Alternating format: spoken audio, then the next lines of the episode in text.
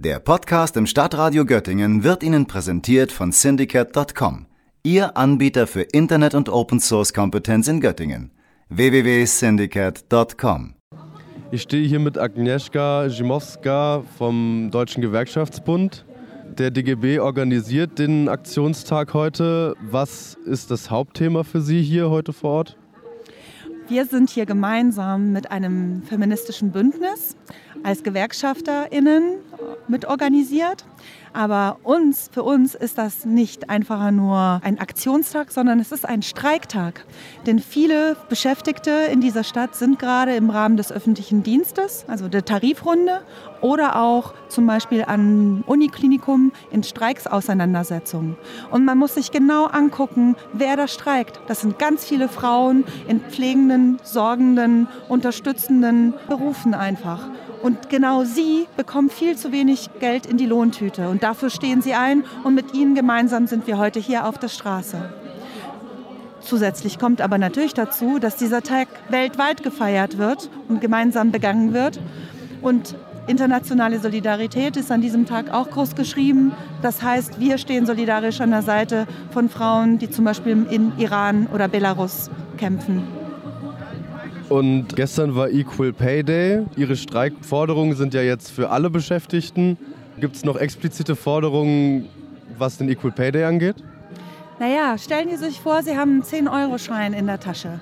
Wenn wir nach dem Equal Pay gehen, dann ist dieser Euroschein generell für Frauen schon mal nur 8,2 Euro wert. Und wenn wir uns dann angucken, dass die Inflation darauf noch kommt, dann ist sie nur noch unter 9 Euro wert. Das heißt, unsere Forderung ist Inflationsausgleich und generell Forderung, dass Frauen genau gleich, egal in welcher Branche sie arbeiten, mit dem gleichen Lohn für die gleiche Arbeit nach Hause gehen. Und das ist seit über 100 Jahren unsere Forderung. Es wird Zeit, dass sie jetzt eingelöst wird. Jetzt stehe ich hier bei den Falken am Stand und bei mir sind Lotte, Lisa und Naima. Ihr drei betreut auf jeden Fall bei den Falken die Mädchengruppe. Ich würde dich, Lotte, einfach mal fragen, ihr habt ja hier am Stand von den Falken auch die offizielle oder die bietet Kinderbetreuung an. Ähm, was, was macht ihr denn da für die Kinder oder was, was gibt es da? Naja, also idealerweise könnte man hier Kreide malen, Ball spielen, mit einem Schwungtuch spielen, Kinderschminken machen, aber leider spielt das Wetter heute nicht so mit. Äh, deswegen wird hier vor allem gemalt und es werden Buttons gebastelt. Also es schneit gerade um uns rum, aber unten kommt nur Matsch an auf dem Boden. Ihr drei macht jetzt die Mädchengruppe bei den Falken. Vielleicht kannst du, Lisa, mir mal verraten, was, was macht die Mädchengruppe? Was gibt es da so als Angebot? Ja, die Mädchengruppe gibt es seit ungefähr drei Jahren jetzt in der Weststadt, im Rosenwinkel direkt.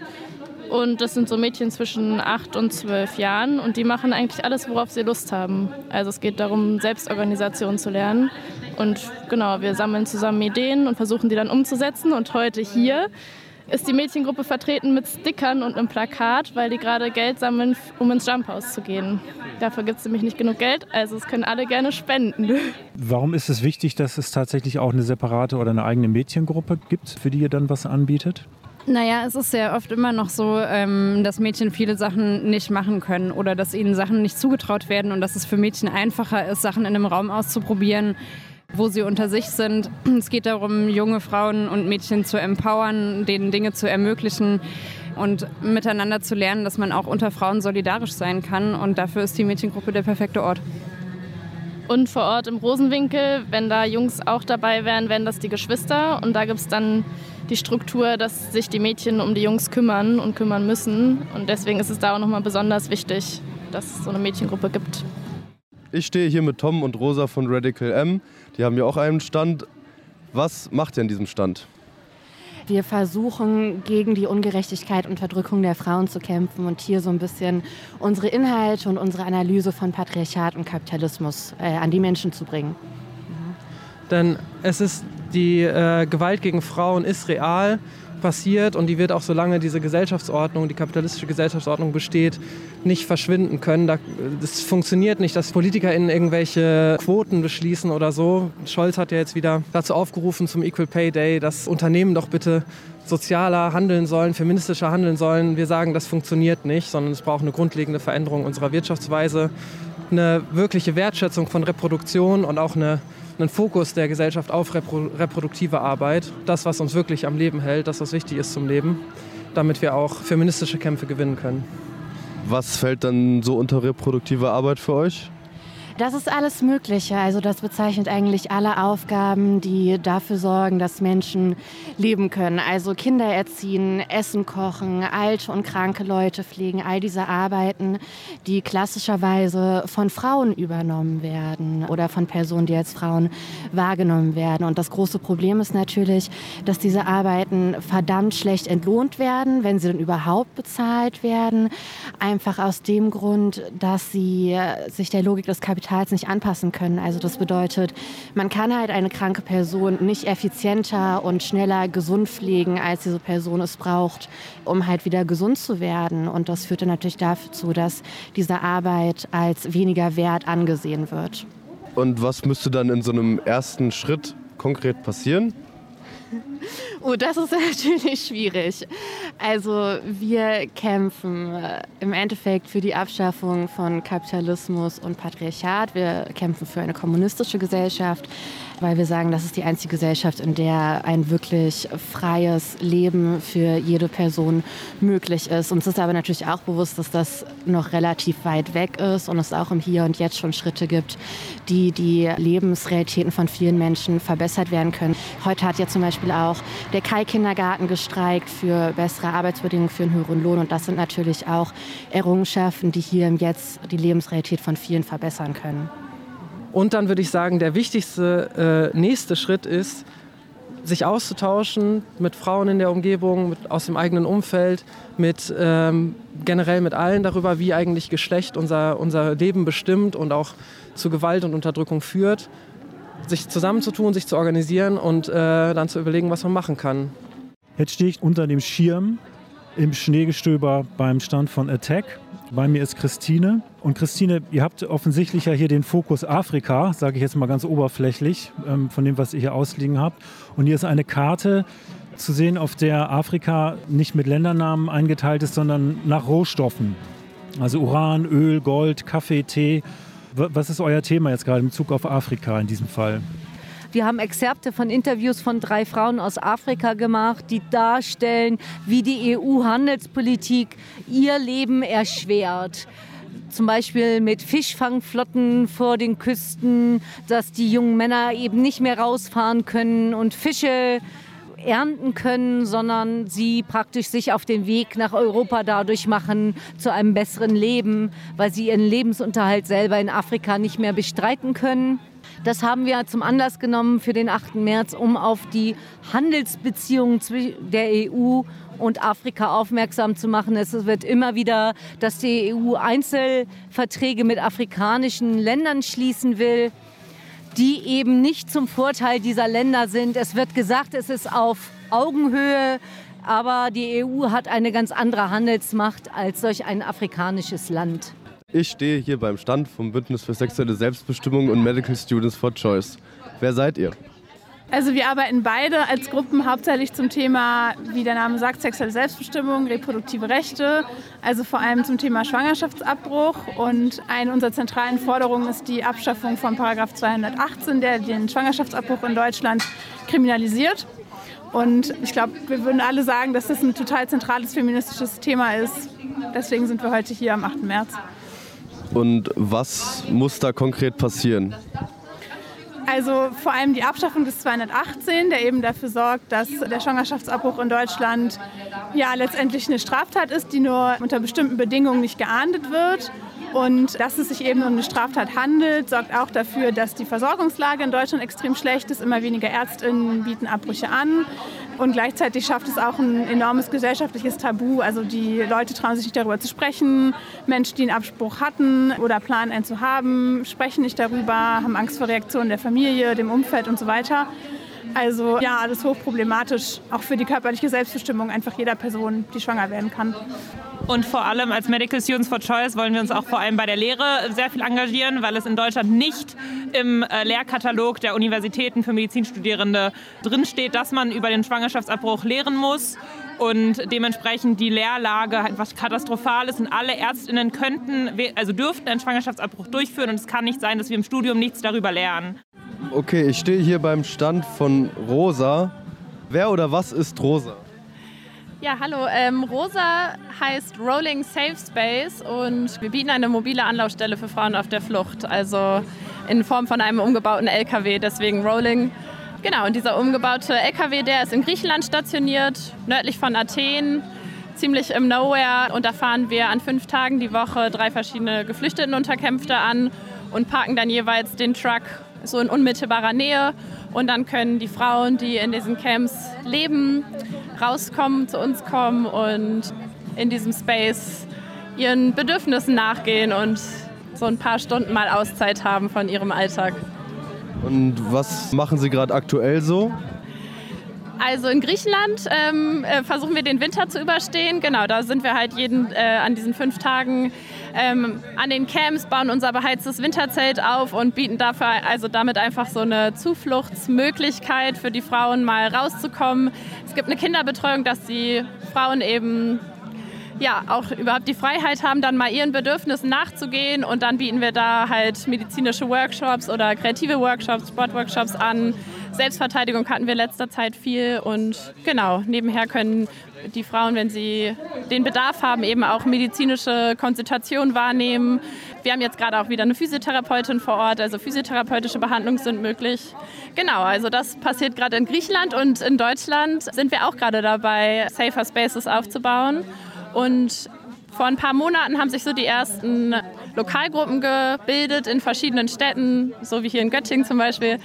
Und ja, da planen wir jetzt auch uns umzusehen und zu connecten, zu Netzwerken und äh, auch an Erstaufnahmeunterkünfte zu fahren und vielleicht da dann auch eine Form von Safer Spaces anzubieten und eben so ein spezielles Angebot für die speziellen Bedürfnisse von Frauen anzubieten. Und wenn Menschen Sie unterstützen wollen, wie können die das machen? Auf jeden Fall uns weitererzählen und uns bekannter machen, also über Rosa erzählen, über das Thema sprechen und natürlich auch Spenden. Also wir finanzieren uns bisher eigentlich fast ausschließlich über private Spenden. Dazu findet ihr Informationen auf der Website, halt rolling-safespace.org. Und ansonsten freuen wir uns auch sehr über Mitgliedschaften, weitere Mitgliedschaften. Dafür gibt es auch die Infos auf unserer Website.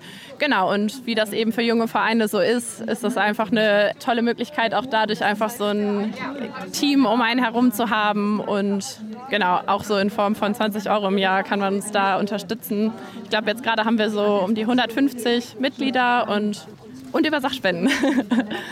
Ich bin jetzt hier am Stand von Amnesty International und bei mir ist Andrea Wendt. Kannst du uns ein bisschen was sagen zu der Arbeit von Amnesty, speziell mit Fokus auf Frauen, Frauenrechte? Ja, Amnesty International ist ja eine weltweite internationale Menschenrechtsorganisation und zu den Menschenrechten, wie in der Allgemeinen Erklärung der Menschenrechte schon verankert, gehören natürlich ganz klar auch Frauenrechte. Das heißt, niemand darf diskriminiert werden wegen seines Geschlechts. Da sind Frauenrechte ja sofort mit dabei.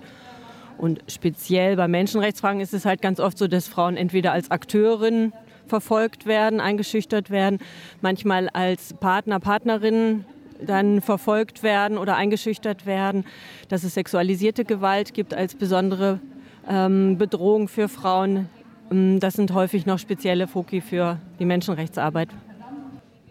Hier bei euch beim Amnesty-Stand habt ihr auch aktuell eine Aktion gerade ausliegen. Und jetzt ist bei mir Mitra Mansuri. Mitra, kannst du uns kurz erläutern, um wen geht es bei der Aktion und was kann man da machen? Heute setzen wir uns von der Amnesty International für die Rechte für Frauen im Iran, speziell für Frau Nahi Tarawi. Nahi Tarawi ist eine friedliche Menschenrechtsaktivistin, eine deutsch-iranische, die rechtmäßig von ihren Rechten auf Versammlung und äh, Meinungsfreiheit Gebrauch gemacht hat. Und äh, sie sitzt jetzt seit ein paar Jahren im Gefängnis und äh, jetzt seit ja, November 22 befindet sie sich jedoch erneut in Haft. Also sie war kurz äh, aus gesundheitlichen Gründen raus und jetzt ist sie wieder drin und heute setzen wir uns einfach unter anderem für ihre Freiheit dann ein. Und das ist jetzt eine, ähm, eine Unterschriftenaktion und äh, was passiert denn mit den Unterschriften? Das ist dann, geht dann weiter wie so eine Art Postkartenaktion auch, ne? Genau, genau. Also die schicken wir dann äh, alle nach Brüssel in der Hoffnung, dass es dann was passiert. Wenn man jetzt nicht hier ist, dann kann man das aber auch im, im Internet bei euch ähm, machen, ne? oder? Ja, auf Internetseite von Amnesty International gibt es dann ganz viele ähm, Petitionen für Unterstützung allgemein, auch jetzt momentan ähm, für Iraner und Iranerinnen. Und jetzt ähm, ist noch bei mir Alex Jäde von Amnesty International. Und ähm, Alex, mich würde mal interessieren, ihr habt hier auch Flyer liegen, zum Beispiel zum äh, Strafgerichtshof und äh, speziell zum Völkerstrafrecht. Kannst du uns das ein bisschen erklären, was, was macht der Strafgerichtshof in Bezug auf das Völkerstrafrecht, beziehungsweise was passiert da? Ja, also ähm, es gibt äh, das Weltrechtsprinzip, darauf hat, haben sich die UN-Schatten geeinigt. Das heißt, dass ähm, es einen Strafanspruch nicht nur in der Nation gibt, in der Straftaten begangen werden oder zu der die Täter gehören.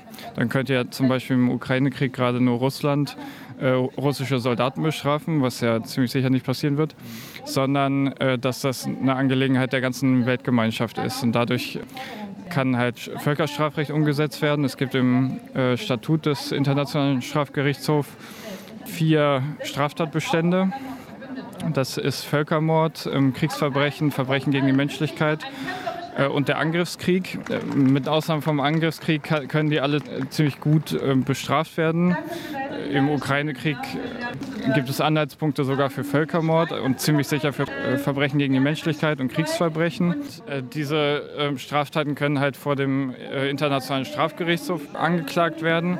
Die können aber auch vom Internationalen Gerichtshof und auch vor nationalen Gerichten. Zum Beispiel gibt es in Deutschland das Völkerstrafgesetzbuch. Das heißt, dass wir sogar vor deutschen Gerichten russische Täter theoretisch anklagen könnten. Ja. Wer reicht dann Klage ein oder wer organisiert das, dass das überhaupt äh, bis zum Gericht dann vordringt? Also im Fall des Internationalen Strafgerichtshofs können das ähm, Staaten machen. Im Internationalen Gerichtshof ist das auch so, dass die Ukraine zum Beispiel Russland ähm, anklagt wegen bestimmter Kriegsverbrechen oder Verbrechen gegen die Menschlichkeit. Und dann nimmt er halt seine Arbeit auf und ermittelt.